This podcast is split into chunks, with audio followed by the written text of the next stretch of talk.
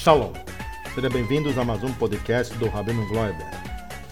Se você tiver alguma dúvida ou quiser fazer alguma pergunta ao Rabino, não deixe de nos contactar através do nosso site www.rabinogloiber.com. Também pode nos seguir nas redes sociais. Estamos no Facebook, Twitter, Instagram, dentre outros. Também pode se inscrever no nosso canal do YouTube Rabino Gloiber. No canal do YouTube, nós temos shiurim semanais. Se você mora na cidade de São Paulo, em breve você poderá nos visitar no Centro da Cultura Judaica ONG Rabino Gloiber. Rabino Gloiber, levando Torá até você.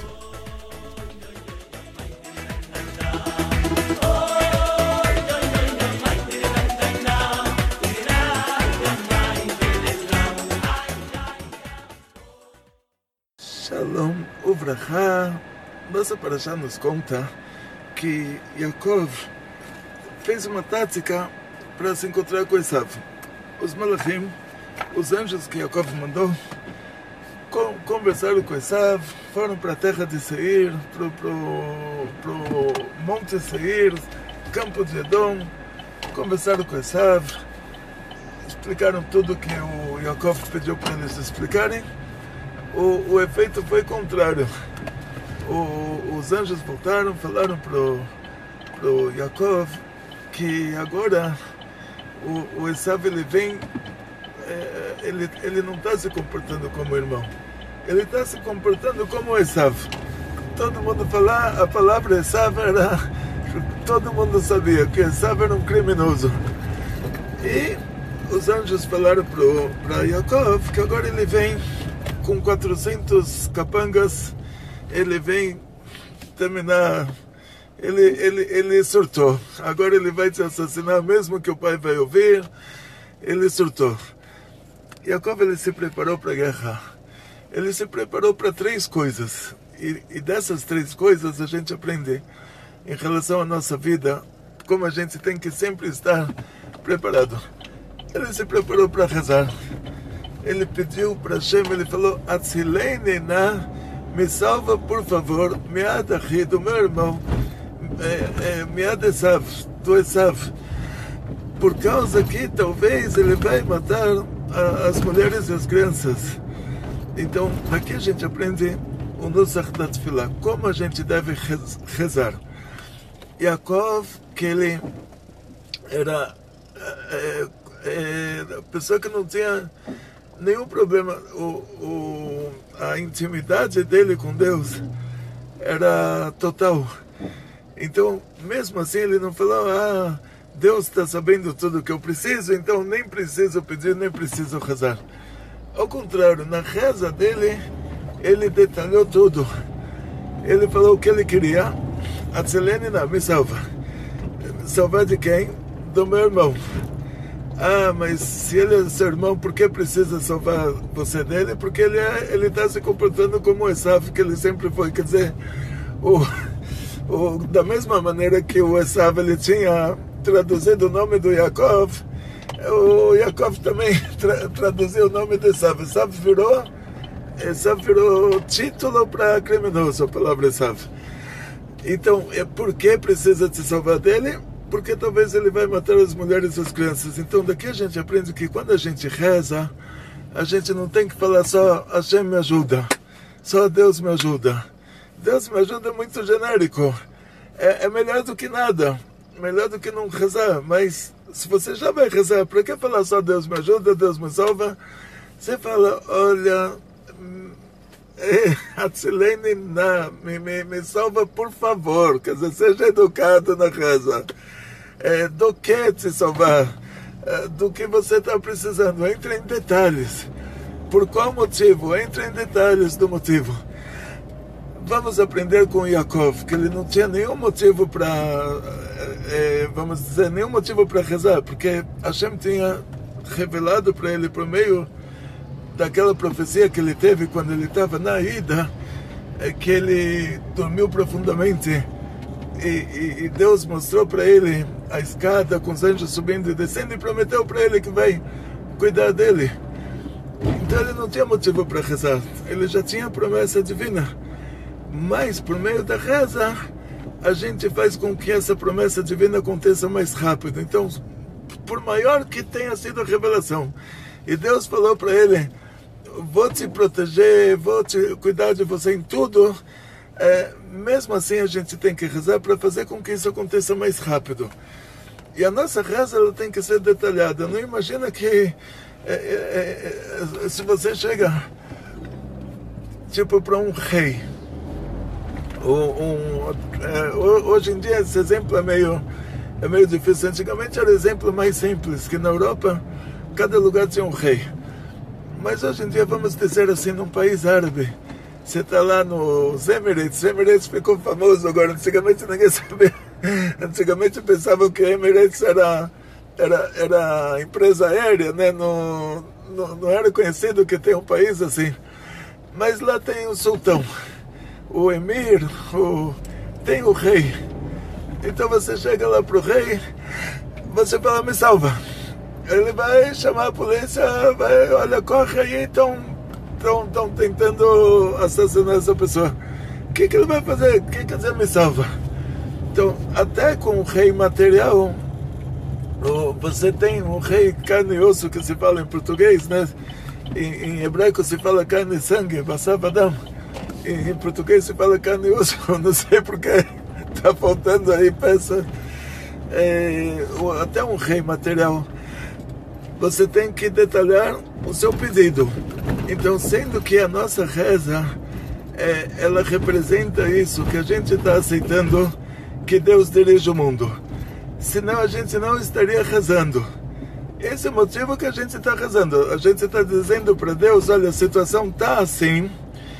Se, se eu não acreditasse em Deus, eu imaginaria que a, que a situação vai continuar assim. Sendo que que eu acredito em Deus. Eu sei que vai ter uma mudança para o bem, mas para apressar essa mudança para o bem, eu vou fazer o meu pedido e você faz o seu pedido como se você estivesse falando com um rei normal. Porque todo motivo da reza é que você está reconhecendo que Deus é o rei e que por causa disso a situação não vai continuar dessa forma como está esse cotidiano que tudo está ruim vai precisar de uma mudança para o bem, esse cotidiano é mudado por Deus. Então você reconhece isso. Então você está reconhecendo que tem alguém está dirigindo o mundo. Então você se relaciona a esse que está dirigindo o mundo, mesmo que ele é o seu papaizinho querido, você se relaciona a ele como rei do mundo. Nessa função que ele está, imagina o filho do rei, na hora que o rei está em casa, eles estão brincando. Na hora que ele vai visitar o pai dele no palácio, ele tem que respeitar o pai dele, que é o rei. Então aqui a gente tem que rezar como uma pessoa que vai fazer um pedido para o rei. É fazer o pedido, explicar o que você quer. E, e, isso vai ser considerado reza, e isso vai fazer com que ah, tudo aconteça mais rápido. Em casos extremos, nós vamos ver que Moshe Rabbeinu, ele, quando a Miriam ficou Metzorat, ficou lá com a nega Tzarat, é, é, o Moshe Rabbeinu rezou, ele falou, ele falou, foi uma reza de, de quatro palavras, é, cinco palavras. Anashem Refana Allah, cinco palavras. Por favor, mas não esqueça do por favor. Então, sempre na nossa reza, não esqueça do por favor. Então, Ana, por favor, Hashem, Deus, Refá, cura, na, por favor, novamente. Lá, quer dizer, se ele falou uma reza de cinco palavras, duas dessas palavras já são por favor. Olha, presta atenção no detalhe. Então, a gente, a reza não é você mandar em Deus. Não é você falar, é, meu, é, meu Deusinho querido, a ordem do dia aqui, deixa eu te falar o que você vai ter que fazer hoje Hoje você vai ter que me salvar minha vida, porque o meu irmão Esav, ele está vindo aí com 400 capangas para me assassinar. Não é assim. Olha como Yaakov pediu. Yaakov, que ele era o grande tzadik, ele já pediu por favor. Moshe Rabbeinu, ele pediu duas vezes por favor numa reza de cinco palavras, que era uma reza de emergência. Nessa reza não entrou nem o nome da irmã dele, nem o nome da mãe dela, que quando a gente faz uma reza em hebraico, sendo que o judaísmo, o judeu ele é judeu por causa da mãe. Os povos do mundo, eles, eles se relacionam ao pai. Então, o, o, quando a gente fala sobre povos do mundo, tipo, é, dá, dá, um exemplo, o exemplo que a gente tem de Bnei Sav, Bnei Ismael, isso vai pelo pai. Agora, o, o, o, um judeu vai pela mãe. Isso que ele é judeu é pela mãe. A tribo é pelo pai, mas o fato dele ser judeu é pela mãe. Então, o que acontece que a gente tem que falar, no caso que a pessoa que está precisando da nossa reza é judeu, a gente fala o nome dela, dessa pessoa e o nome da mãe dela. Porque o judaísmo passa de mãe para filho. Se o caso, essa pessoa que está pedindo para nós a reza, ele não é judeu, a gente tem que citar o nome dele, dela e do pai dela. Porque o, alguém que não é judeu, a linhagem vai pelo pai. Então, o, o certo seria, quando você reza por alguém, tipo Moshe Rabbeinu, que rezasse pela Miriam, certo seria, olha, é, Ana Hashem, Refana le Miriam bat é, Mas ele não falou assim. Por quê?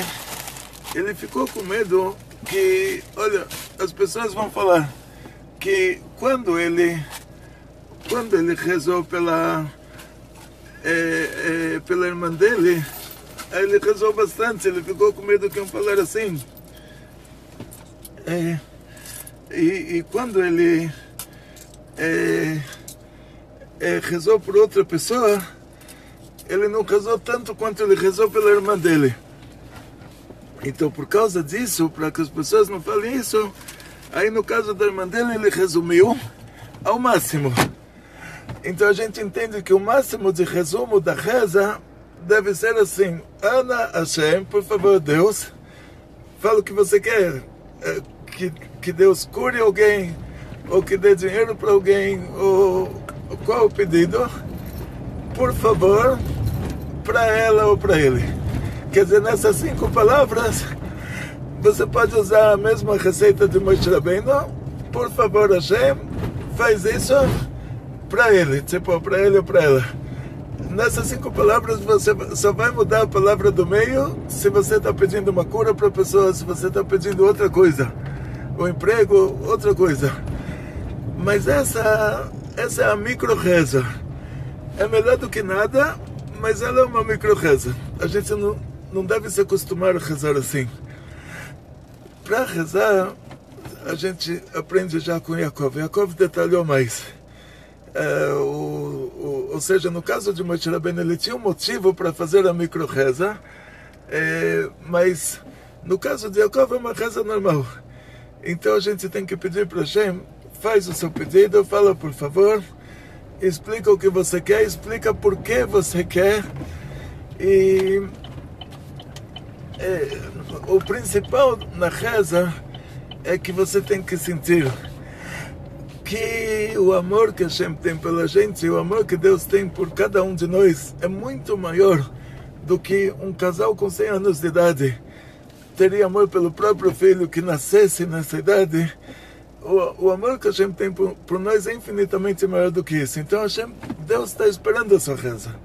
É como o pai que ouve a voz da criança, a mãe que ouve a voz da criança, ela é, isso traz felicidade para ela então, Deus ouve a nossa reza, a eh, eh, gente está feliz com a nossa reza. Está tá cheio de, de orgulho da gente, está cheio de felicidade de nós. Esse é o primeiro detalhe, você saber que você está falando que a gente está mais interessado em te ouvir do que você está interessado em falar. Diz o Magid Message, tem um, um, uma, uma escritura que diz mais do que o, o bezerro quer mamar, a vaca quer dar de mamar. Ou seja, a vaca tem mais prazer em dar leite para o bezerro do que o bezerro tem prazer em tomar o leite. Então, assim é o mundo espiritual com o mundo material. Ou seja, que, que Deus tem mais, mais vontade de ouvir a nossa reza do que a gente tem vontade de rezar. Deus tem mais alegria, mais prazer em ouvir a nossa reza do que a gente tem alegria e prazer em rezar. Então, esse é o primeiro detalhe. Se a pessoa vai rezar achando que é, é tipo essa mentalidade do cristianismo, já que pegou muito nos brasileiros, a pessoa acha que Deus está distante. É, é, é tipo a coisa da mitologia. Os italianos antigos, eles, eles pegaram a, aqueles romanos antigos, diz a Gemara, a gente era, fazia parte do Império Romano. Israel era um estado do Império Romano, então a gente sabe muito da história de Roma, da nossa Gemara. E a Gemara nos conta que os romanos antigos, eles não tinham uma língua própria. Eles pegaram a língua própria deles de outro povo, que, que eram latinos.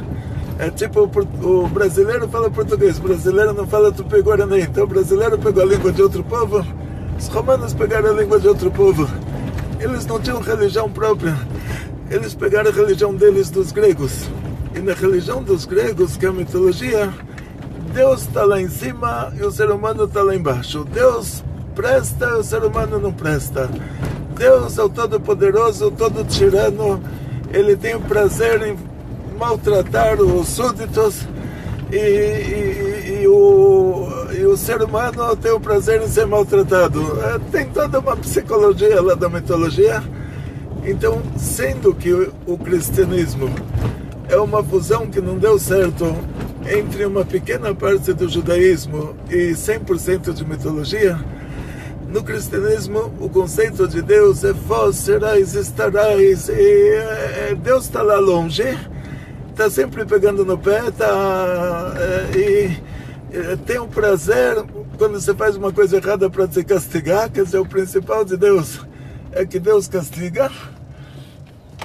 E, e então, se a pessoa está com essa mentalidade é, cristã e ele vai rezar com isso na cabeça, quer dizer que, que é, aí já que, que raça ele vai rezar? Para quem ele está rezando? Está rezando para o Deus errado, mesmo que ele acha que ele está rezando, ele já deixou a idolatria, ele já tirou da cabeça dele os assuntos de, da trindade e toda a mitologia cristã, mas sobrou a mentalidade da, da idolatria, a mentalidade do cristianismo, que Deus é ruim, Deus castiga, Deus está está querendo te, te pegar no pé, está te cercando, está te colocando no beco sem saída para te mostrar, olha, você viu, é, é, esperando a hora que você tropeça. Tipo, infelizmente, não sei, é, a pessoa que fala que tem inferno eterno é, é, é assim, um absurdo. É, tipo, todos, todos esses conceitos da, do cristianismo são um absurdo verdadeiro. É, então, seria melhor para aqueles romanos antigos, na hora que eles já tiveram a oportunidade de entrar em contato com a nossa cultura, se eles tivessem feito a coisa certa, seria muito melhor. Mas eles mantiveram a mentalidade deles, mantiveram a cultura deles. Por causa disso, a gente tem que tomar cuidado. Mesmo a pessoa que fala: Olha, eu deixei a idolatria, eu estou rezando para Deus de verdade mas a mentalidade dele, eh, o subconsciente dele de Deus é um Deus ruim, é um Deus tirano. Eh, eh, e uma, uma grande causa disso também é quando você lê o, o Tanakh, quando você lê as escrituras judaicas, as escrituras judaicas elas são como uma mãe é, que ela vê que a criança vai enfiar um ferro numa tomada de 220, a criança vai morrer e a mãe dá um berro para a criança e fala: se você colocar o ferro nessa tomada, você vai levar uma chinelada. E a criança não coloca o ferro, mas se colocasse, não ia levar chinelada nenhuma, ia morrer. Então a mãe, para salvar a vida da criança, é, ela está usando uma linguagem é, como se fala, uma linguagem dura, é, não sei em português como se fala essa palavra, mas uma linguagem dura para salvar a vida da criança. Quer dizer, por, por, por causa que ela é tão boa, por tanta bondade que ela tem, é, por tanto amor que ela tem pela criança, ela é obrigada a usar essa linguagem para que a criança não faça, não prejudique a si própria. Então, por isso que a Torá usa uma linguagem dura, mas se você vê na prática, um tribunal que fazia uma pena de morte uma vez em sete anos, na época da Mishnah, era chamado de tribunal assassino. Então, por causa que a linguagem da Torá é uma linguagem assim de alerta né, para o nosso bem, é, muitas pessoas acabam misturando, acabam pegando aquela mentalidade do cristianismo, achando que, olha, Deus, olha o prazer que Deus tem, é morrer, morrerá, e apedrejará, e todo aquele. Uh, uh, que eles acham que Deus tem prazer em fazer o mal para alguém. Deus me livre, assim, é, é, é, é a mitologia. O Deus é o Todo-Poderoso, então ele é, demonstra o poder dele maltratando os outros. E no judaísmo é o contrário. Judaísmo, que é a religião verdadeira, Deus é a essência do bem. A natureza do bem é fazer o bem. Então, como você ama suas crianças, você nunca colocaria sua criança no inferno eterno e nem é, estaria assim, é, rastreando ele para dar um castigo. Mas muito pelo contrário, você tem orgulho da sua criança, você tem o prazer em ouvir ela. Quanto mais, infinitamente mais, Deus. Então, o primeiro ponto da reza tem que ser esse. Não imaginar, não começar a rezar imaginando que você não vai ser ouvido. Muito pelo contrário, é, como disse o Magid Mesrit, mais do que a vaca, mais do que o bezerro quer mamar, a vaca quer dar de mamar. Mais do que a gente quer rezar, gente quer ouvir a nossa reza.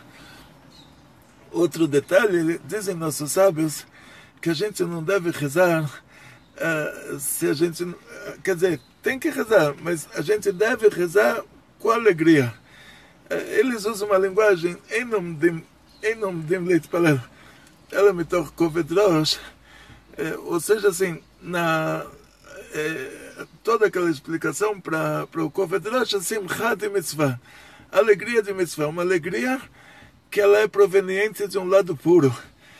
Então a gente tem que estar alegre. Então, exemplo para isso é o profeta Elisha, que dizem nossos sábios que a presença divina não paira no lugar de tristeza, porque tristeza é impureza, tristeza é o lado ruim, tristeza é a citrahra. Então, por causa que a, a, revelação divina não paira sobre o lugar impuro, então dizem nossos sábios, para rezar você tem que estar alegre, porque senão não tem a sincronização com Deus. Tinha o profeta Elisha, um caso assim incrível, é, que ele tinha que falar uma profecia e ele estava lá na frente do Yoram Ben o rei de Israel, que era um idólatra. Ele ficou desanimado na frente de uma pessoa dessas que faz idolatria, faz com que o país inteiro faça idolatria. Na hora que ele ficou triste, a presença divina deixou ele ele não tinha como falar a profecia. Então ele resolveu esse problema artificialmente. Ele falou: por favor, me traz alguém para tocar uma música. E aí, na hora que trouxeram alguém para tocar a música, aí ele ficou alegre, a presença divina pairou sobre ele novamente. Ele falou a profecia.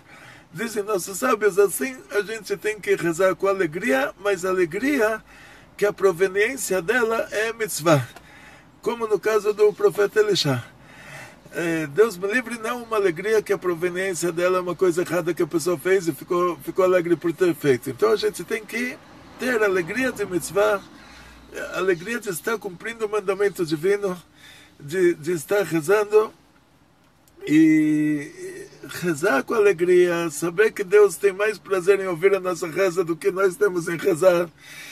E, e aí nós aprendemos de Yaakov o que a gente deve falar na reza a gente deve especificar.